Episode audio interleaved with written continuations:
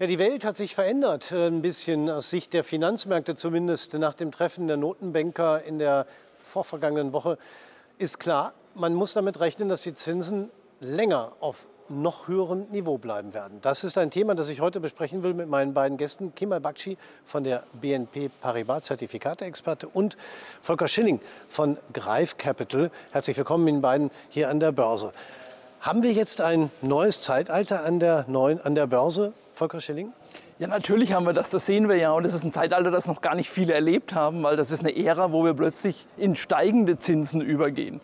Und das haben wir 40 Jahre nicht gesehen. Und das ist eine neue Situation, auf die sich auch die Assetklassen, also die Aktien, die Anleihen, Rohstoffe, alles, was wir an Assetklassen haben, darauf einstellen müssen. Und es gibt wenige Börsianer beispielsweise, die so eine Phase überhaupt erlebt haben und wissen, wie sich die Assetklassen dann verhalten werden. Und das ist eine spannende Zeit. Und natürlich hat solche, solche Veränderungen auch immer Friktionen, also Verwerfungen. Es gibt Gewinner und es gibt Verlierer in so einer Phase. Haben die Anleger, mit denen Sie zu tun haben, Kemal Bakci, Anlegerinnen und Anleger, das alles wirklich schon so nachvollzogen, was sich da geändert hat?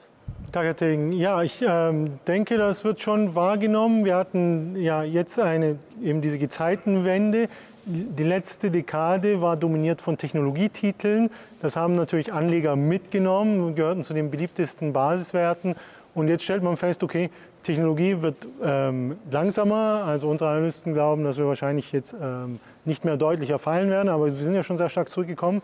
Und dafür orientiert man sich eben an neueren Sektoren. Unsere Analysten glauben aber trotzdem, dass die USA weiterhin attraktiver bleibt als Europa vorerst. Europa ist ein gutes Stichwort. Äh, viele werfen der EZB ja vor, sie würde zu zögerlich handeln. Das scheint sich aber zumindest in der Herangehensweise und den Kommentaren so langsam zu ändern, oder? Ja, genau. Das war ja die große Überraschung auch von Jackson Hole, ähm, dass man gesagt hat, ähm, auch, äh, also, dass man die Reden von der, von der Federal Reserve war erwartungsgemäß. Man bleibt weiterhin äh, sehr stringent und wird vermutlich noch mal um, aus Sicht unserer Analysten um etwa 100 Basispunkte erhöhen. Dann kam plötzlich die EZB und sagte, okay, es könnten auch ein Dreiviertelprozentpunkt ähm, bei der nächsten Zinserhöhung im Raum stehen. Das war eine Überraschung für die Märkte, hat ja dann auch sofort für Verwerfungen gesorgt. Aus Sicht unserer Analysten dürfte es in der Eurozone äh, die Peak Inflation hinter der der USA hinterherhinken. Also wird die EZB wahrscheinlich nachholen müssen, also noch stärker erhöhen müssen. Und deshalb erwarten unsere Analysten auch, dass es in Europa ein kalter Winter wird. Wir werden sowohl Wachstumsabschwächungen sehen, wir werden wahrscheinlich deutlich aggressivere ähm, Geldpolitik sehen und zeitgleich dürfte es jetzt auch mal zu einer Gewinnrevision kommen, denn wir hatten erst äh, deutliche Gewinnerhöhungen in diesem Jahr gesehen und aus Sicht unserer Analysten ist hier ähm, ist das Hoch, der Hochpunkt hier erreicht und jetzt dürften wir wahrscheinlich ähm, wieder Revisionen sehen seitens der Unternehmen. Mhm. Und, und, gerade dieser Monat September ist, glaube ich, nicht ganz uninteressant. Wir hatten in Deutschland zuletzt eine Inflation von knapp 8 Prozent und der September, äh, da, fall, da, fällt der Tankrabatt weg, das 9-Euro-Ticket fällt weg. Das sind doch alles nochmal preistreibende Faktoren. Müssen wir dann mit fast schon 10 Prozent rechnen? Ja, natürlich müssen wir damit rechnen. Und ich verstehe auch die Notenbank nicht und ich halte die EZB für immer noch hinter der Kurve. Man müsste schon viel stärker, viel schneller und viel höher reagieren, um hier die Inflation überhaupt noch noch einzufangen. Wir haben Situationen, wir reden ja gar nicht über die 7,9, die gemeldet wurde, weil für die Notenbank zählt der sogenannte harmonisierte Verbraucherpreisindex. Und der wurde bei 8,8 gemeldet. Also wir sind nicht so weit weg von zweistelligen Erträgen. Und für meine Begriffe hat Frau Lagarde viel zu lange gezögert, hat es verharmlost, hat ja lange Zeit über eine vorübergehende Inflation gesprochen. Und jetzt das noch einzufangen, wird immer schwieriger und heißt immer größere Schmerzen, weil man muss radikaler rangehen. Und das antizipieren die Börsen ja gerade. Die Kurse fallen deshalb, weil das eben eine Überraschung Überraschung war, dass man radikaler rangehen muss. Jetzt muss ich ganz ehrlich sagen, wo war denn da die Überraschung? Ja, wir wussten doch alle, dass wir hier radikaler ran müssen, um das wieder einzufangen. Zumal es kommt ja gar keine Entlastung. Man muss sich nur mal die Zahlen bei den Energiepreisen anschauen. Über 30 Prozent nochmal Anstieg jetzt im August. Bei den Nahrungsmittelpreisen 20 Prozent. Hallo, wie sollen wir das einfangen, wenn wir nicht radikaler rangehen? Das mag vielleicht dem einen oder anderen Anleger nicht gefallen, aber auf Dauer kann es den ganzen Deutschen, die ihr Geldvermögen ja erhalten wollen, nicht gefallen. Und die oberste Prämisse einer Not Notenbank ist es, für Geldwertstabilität zu sorgen. Das steht explizit in den Statuten drin. Und ich finde, da kommt man eigentlich nicht hinterher momentan. Aber trotzdem, die Folgen für die Börse, Sie haben es angesprochen, ähm, haben wir direkt gesehen mit äh, deutlichen Rückgängen ähm, an den Börsen. Was heißt das langfristig? Müssen wir uns auch langfristig auf tiefere Kurse einstellen? Nein, wir müssen uns mal darauf einstellen, dass man hingucken muss, ob ein Unternehmen Gewinne macht, ob es diese Margen, die es jetzt hat, auch halten kann, also mit Preissteigerungen von Input wie Arbeitskraft und äh, Vorprodukte, äh, das umlegen kann auf den Verbraucher. Also was für eine Marktstellung hat ein Unternehmen? Letztendlich wird sich Qualität immer durchsetzen. Und deswegen kann man nicht allgemein über die Börse reden. Es wird Unternehmen geben, die auch in so einer Marktphase durchaus profitieren, die eine gute Situation haben, die es weiterreichen können. Und das halte ich für interessant. Aber all diese Buden, die nur Fantasiegewinne irgendwann mal in der Zukunft versprochen haben, die wird es zerlegen. Und das passiert ja auch schon an der Börse. Wir haben Verluste von solchen Tech-Firmen von 70, 80, 90 Prozent teilweise. Und wer da noch die Hoffnung hat, dass er jetzt günstig einsteigen kann, dem sage ich nur, man kann auf jedem Niveau noch mal 50 Prozent verlieren. Ja? Also das ist eine, gar nichts Neues und deswegen ist es natürlich ein neues Regime. Was ich aber nicht vergessen möchte, ist, weil wir immer nur über Aktien reden, auch für Anleihen ist das ein völlig neues Regime. Wenn Zinsen steigen, fallen die Kurse von Anleihen. Und das haben wir ja auch gesehen. Wir haben ja nicht nur einen Aktienrückgang gehabt, wir haben einen Anleihecrash seit Jahresanfang gehabt. Und das ist noch viel bedeutsamer, weil die meisten Gelder liegen ja gar nicht im Aktienmarkt. Die liegen tatsächlich in Anleihemärkten. Und diese typischen 60-40-Portfolien, die wir haben, Mischfonds oder äh, vorsichtige Balanced-Anleger, die haben alle ein Problem, weil sie plötzlich mit beiden Assetklassen Geld verlieren. Und ich sagte vorhin, es ist ein neues Regime. In einer Zinssteigerungsphase korrelieren Anleihen und Aktien positiv miteinander. Und das ist dann ziemlich dämlich für Anleger, wenn es gleichzeitig fällt, weil dann geht mein Diversifikationseffekt verloren. Das heißt, ich muss mir Gedanken machen, wie ich mein Portfolio künftig vielleicht sinnvoller strukturiere, vielleicht anders diversifiziere als bisher. Ja, das ist ein gutes Stichwort, denn es gibt ja auch mehr als Aktien und Anleihen, zum Beispiel Rohstoffe. Wäre das eine Alternative, Kemal Bakci? Nun, zunächst einmal, unsere Analysten glauben schon, dass es äh, Opportunitäten am Aktienmarkt äh, gibt. Ähm, wir glauben, dass USA im Moment attraktiver ist als Europa, einfach wegen der Flucht in den sicheren Hafen. Anleger verlassen derzeit äh, seit, seit, über 29 Wochen, wird Europa abverkauft und ähm, das Kapital in die USA umgeschichtet, eben wegen dem sicheren Hafeneffekt. Aber unsere Analysten glauben, dass wir jetzt im Moment sehr, sehr viel Value in Europa sehen. Die ähm, die Bewertungen sind extrem günstig, historisch auf, auf niedrigem Niveau und, und noch günstiger sehen Sie vor allem äh, Banken, den Automobilsektor, aber auch Rohstoffgesellschaften. Wir glauben, dass Rohstoffunternehmen äh, weiterhin äh, profitieren könnten, auch, auch ähm, auch äh, kurz- bis mittelfristig, wohingegen wir glauben, dass das, der Value in dem europäischen Aktienmarkt wahrscheinlich erst nächstes Jahr eher gesehen wird und wir eher einen stagflationären Winter sehen werden in Europa. Deshalb äh, USA kurzfristig bevorzugen, äh, aber mittel- bis langfristig ist Europa äh, attraktiver. Bei den Rohstoffen ist es, da haben wir ja schon sehr hohe Preissteigerungen gesehen, davon profitieren die Minengesellschaften, aber ähm, wir glauben nicht, dass es deutlich zunehmen wird. Wir haben ja den Einkaufsmanager-Index in China gesehen, da sehen wir in der Industrie sogar einen leichten Rückgang. Das heißt, hier kommen wenig Impulse im Moment aus, äh, für, für die Industriemetalle. Für den Ölsektor glauben unsere Analysten, dass die Nachfrage hoch bleiben wird. Wir wahrscheinlich höhere Durchschnittsnotierungen sehen werden als, als das aktuelle Niveau. Und ähm, bei Gold sind wir eher zurückhaltend, weil bei steigenden Zinsen äh, steigen auch die Realrenditen. Und, ähm, und das führt dann meist dazu, dass das Gold eher abverkauft wird. Das haben wir bei den Edelmetallen äh, nicht nur beim Gold, sondern auch beim Silber jetzt aktuell gesehen, dass äh, darunter äh, beide auch leiden. Aber es gibt ja auch noch mehr Rohstoffe und es gibt ja auch Aktien, die im Grunde davon profitieren, wenn der Rohstoffpreis zulegt. Volker Schilling, was gibt es da für Möglichkeiten? Ja, ich bin ein bisschen anderer Meinung, muss ich dazu sagen.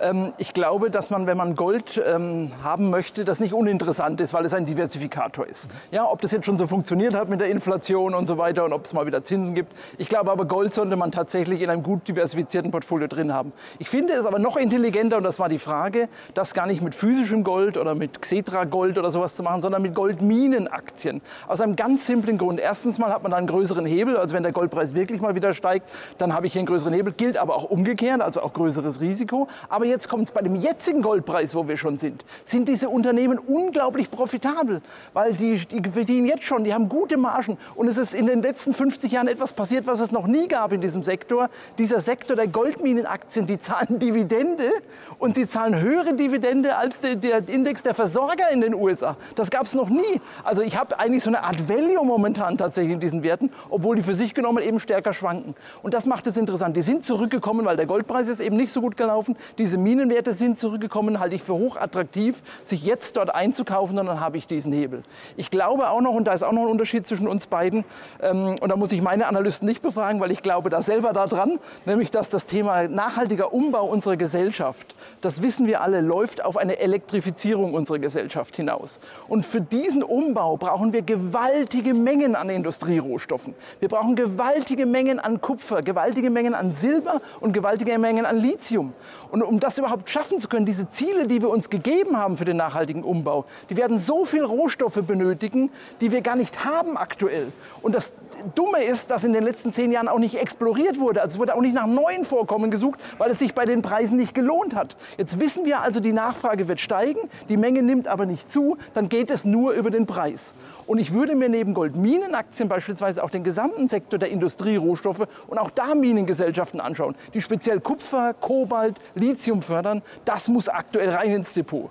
Immer in der nötigen Dosis, weil ich gerade erläutert habe, die Schwankungen können höher sein, aber sie sind in so einer Phase, wie wir uns jetzt bewegen, ein guter Diversifikator. Also vielleicht kann ich dazu ergänzen, wir sind gar nicht so weit weg. Also kurzfristig sind unsere Analysten auch positiv auf Minengesellschaften, Öl- und Gasunternehmen weil sie eben von den bereits sehr hohen Rohstoffpreisen profitieren, glauben aber nicht, dass die Spot-Rohstoffmärkte äh, noch deutlich äh, zulegen werden. Und ganz langfristig ähm, sind wir da auch d'accord, dass ähm, gerade Elektrifizierung die Nachfrage nach Kupfer und Nickel äh, deutlich in die Höhe treibt. Äh, also mit, mit ganz langfristigem Blick dürften Elektromobilität wahrscheinlich in Zukunft einen signifikanten Anteil an der Kupfer und insbesondere an der, was ein viel kleinerer Markt ist, an der Nickelnachfrage ausmachen. Und vielleicht kann man auch noch zu Öl was sagen, weil das finde ich auch ganz spannend. Wir sind aktuell genau an der Schwelle, wo wir genauso viel Öl derzeit wieder verbrauchen weltweit wie vor der Covid-Krise. Das sind so ungefähr 100 Millionen Barrel pro Tag. Da sind wir gerade wieder angekommen. Das ist der Höchststand an Ölverbrauch. Und für alle, die glauben, dass dieser nachhaltige Umbau, den wir da angehen, dazu führen wird, dass der Ölverbrauch runtergeht die nächsten Jahre, den kann man nur zurufen, das wird mitnichten der Fall sein. Der Ölverbrauch steigt momentan weiter. Und auch da haben wir die gleiche Situation. Die Lagerbestände, die da sind, die werden nicht ausreichen, um den zusätzlichen Ölbedarf, den andere Länder haben und auch weiterhin haben werden, das äh, zu erfüllen. Und die Nachfrage wird größer sein in den nächsten Jahren, bevor sie dann irgendwann runtergeht. Deswegen ist auch wenig Hoffnung aus meiner Sicht, dass selbst wenn es zu Beruhigungen auf der Kriegsseite kommt, äh, wenn es zu Beruhigungen der Lieferketten kommt und so weiter, die Wirtschaft auch wieder kommt, dass der Ölpreis signifikant fallen wird. Ich rechne, dass er auf diesem hohen Niveau bleiben wird und dass wir auch dann bei dieser ganzen Diskussion über Gewinnsteuern, die Ölkonzerne machen und so weiter, die werden die womöglich auch in den nächsten Jahren machen. Und das hat dann nichts mit Zufallsgewinnen zu tun, sondern das sind Gewinnsteigerungen auf die nächsten Jahre, einfach aufgrund Angebot und Nachfrage. Das ist übrigens der freie Markt. So funktioniert der. Das wissen nur einige schon gar nicht mehr, dass der so funktioniert. Habe ich schon mal von gehört, ja. zumindest. Ähm, wenn wir noch mal nach äh, Gelegenheiten schauen, die jetzt äh, vielleicht doch im Aktienbereich äh, liegen, ähm, Flucht in Sachwerte kann sich ja auch im Aktienmarkt widerspiegeln. Aktien sind schon Sachwerte, aber ich kann auch speziell Aktien kaufen, die das noch mal zum Fokus haben. Was gibt es da zum Beispiel, Kima Bakci? Also ähm, wir glauben eben, dass kurzfristig Rohstoff- und Minengesellschaften insgesamt profitieren werden, gehören auch zu, zu den Value-Titeln. Aber es wurde ja vorhin bereits erwähnt, Qualität wird sich kurzfristig durchsetzen. Wir haben jetzt eben hohe Inflation und wir brauchen Unternehmen, die eben diese hohen Inputkosten weitergeben können. Das heißt, Unternehmen mit Preismacht und, und ähm, da setzen unsere Analysten auch kurzfristig auf, auf Qualität, ähm, die wahrscheinlich gegenüber Value outperformen dürfte. Also ähm, darüber hinaus glauben wir aber nicht oder unsere Analysten nicht, dass die Märkte jetzt deutlich noch mal in den Himmel wachsen. Wir haben jetzt zwar ein sehr niedriges Bewertungsniveau in Europa und wir hatten eine kürzere Rallye insgesamt am Aktienmarkt, die jetzt schon wieder abgeflacht ist. Und ähm, unsere Analysten erwarten zum Beispiel den S&P 500 zum Jahresende bei etwa 4.400 Punkten. Das ist schon noch äh, was, aber Anleger, ähm, die jetzt eher auf, auf Seitwärtsmärkte setzen wollen, ähm, wie von unseren Analysten erwartet, zumindest bis Jahresende, ähm, die kommen mit Zertifikaten, Seitwärtszertifikaten, haben die im Moment ein interessanteres Risikorenditeprofil. Welche Anlagezertifikate sind da auf die Situation am passendsten? Also am besten all die Produkte, wo Volatilität verkauft wird quasi, weil wir jetzt äh, tendenziell höhere Volatilitätsniveaus haben Und ähm, das sind die ganzen Produktstrukturen, die gedeckelt sind. Das heißt Aktienanleihen, ähm, Cap-Bonus-Zertifikate, Discount-Zertifikate. Hier kann ich von der gestiegenen Volatilität profitieren, vergünstigt einsteigen, zum Beispiel bei Discount- und Aktienanleihen und bei äh, Bonuszertifikaten mir einen höheren Puffer einkaufen, immer äh, am besten ausreichend Risikopuffer reinnehmen, so dass ich dann immer noch ordentliche Seitwärtsrenditen erzielen kann. Bei einzelnen Titeln, auch deutschen Qualitätswerten von 7, 8 Prozent bis Jahresende ähm, für, für eine klassische Aktienanleihe am Geld, zum Beispiel bei den Autotiteln, äh, aber auch beim Eurostox 50 äh, mit einer Restlaufzeit vielleicht erstes Quartal nächstes Jahr komme ich auch ungefähr auf diese Renditen.